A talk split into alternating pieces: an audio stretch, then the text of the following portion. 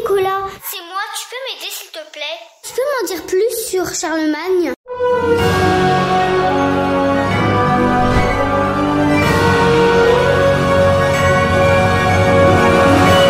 Salut, je vais réviser avec toi.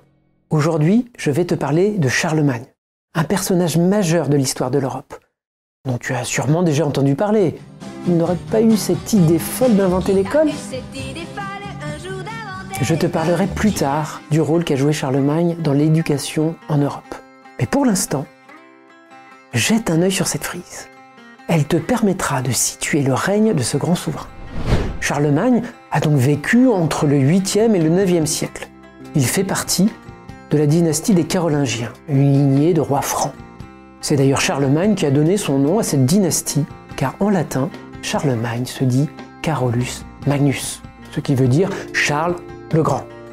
Charlemagne est le fils de Pépin le Bref, bref car il était probablement petit de taille. Pépin parvint à devenir roi des Francs à la place du dernier roi mérovingien une autre dynastie dont fait notamment partie Clovis. Si tu veux en savoir plus sur ce personnage de l'histoire de France, tu peux regarder notre vidéo à son sujet. Les derniers rois mérovingiens sont souvent appelés les rois fainéants.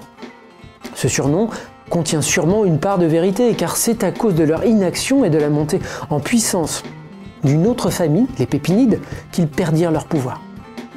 En effet, les Pépinides étaient des maires du palais, une espèce de premier ministre.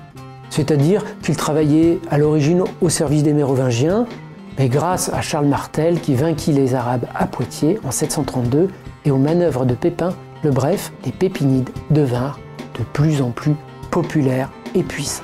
Finalement, Pépin le Bref parviendra en 751 à prendre le pouvoir. C'est la fin des Mérovingiens et le début des Carolingiens. Nous revenons à notre grand Charles. Charlemagne fut surnommé l'empereur à la barbe fleurie. Tu peux d'ailleurs voir qu'il est souvent représenté avec une grande barbe bien fournie, mais il était aussi d'une grande taille, d'une forte carrure. C'était un puissant guerrier. Charlemagne fut un grand empereur. Par ses conquêtes, régner sur les Francs ne lui suffisait aucunement. En 30 ans, il va conquérir la quasi-totalité de l'Europe et faire d'Aix-la-Chapelle, aujourd'hui en Allemagne, sa capitale. Durant son règne, il livra plusieurs fois bataille contre les Avars, les Saxons, les Lombards, les Bretons et les Arabes. L'un des épisodes les plus célèbres des nombreuses conquêtes de Charlemagne est celui de la bataille de Roncevaux, qui est raconté dans la chanson de Roland. Roland était le neveu de Charlemagne. Cette bataille a eu lieu dans les Pyrénées le 15 août 778 et fut déclenché par l'embuscade tendue par les Basques à l'arrière-garde de l'armée de Charlemagne. La légende raconte que ces hommes étant sous nombre, le preux Roland tenta, sans succès, à l'aide de son corps, de prévenir le reste des forces franques qui ne purent arriver à temps pour le secourir. Diriger le territoire d'une telle ampleur demande une organisation élaborée. C'est la raison pour laquelle Charlemagne se fait sacrer empereur par le pape en 800. Le soutien de l'Église lui permet d'unifier son empire. En effet, l'Église avait un rôle important à l'époque. Pour mieux gouverner son empire, Charlemagne décide de diviser en 200 comtés environ.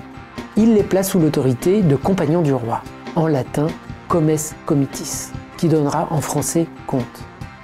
Il délègue à ses compagnons du roi l'administration locale. Ils sont donc à la fois juges, chefs militaires et percepteurs des impôts.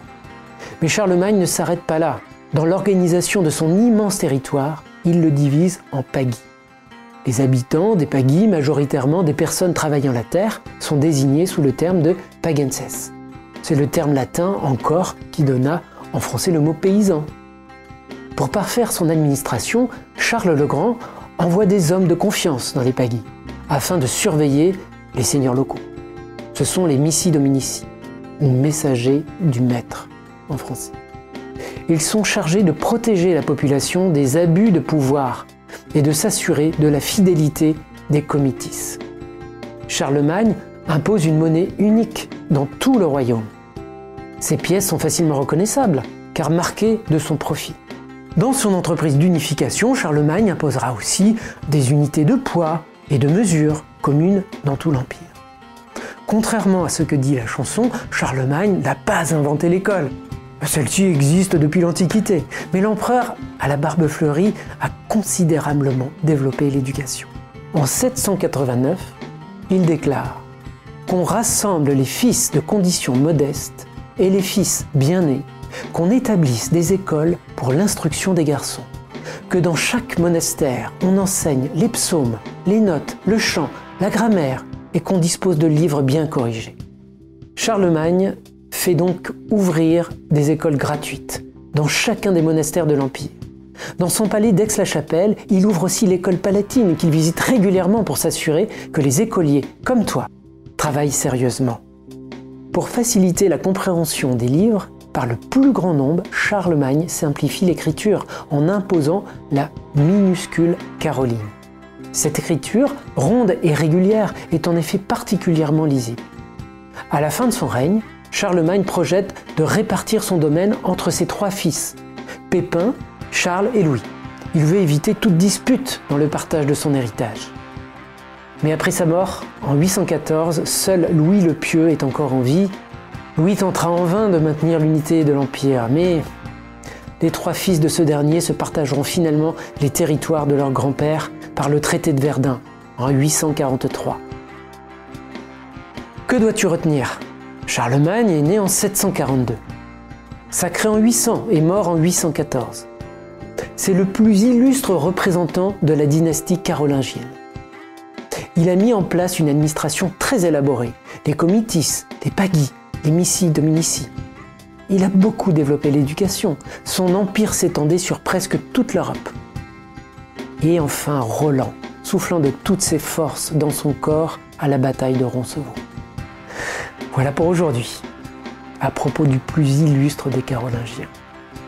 Après les Carolingiens vinrent en France les Capétiens, une autre dynastie, mais ça, c'est une autre histoire. Voilà, c'est fini pour aujourd'hui, et à bientôt pour une prochaine vidéo.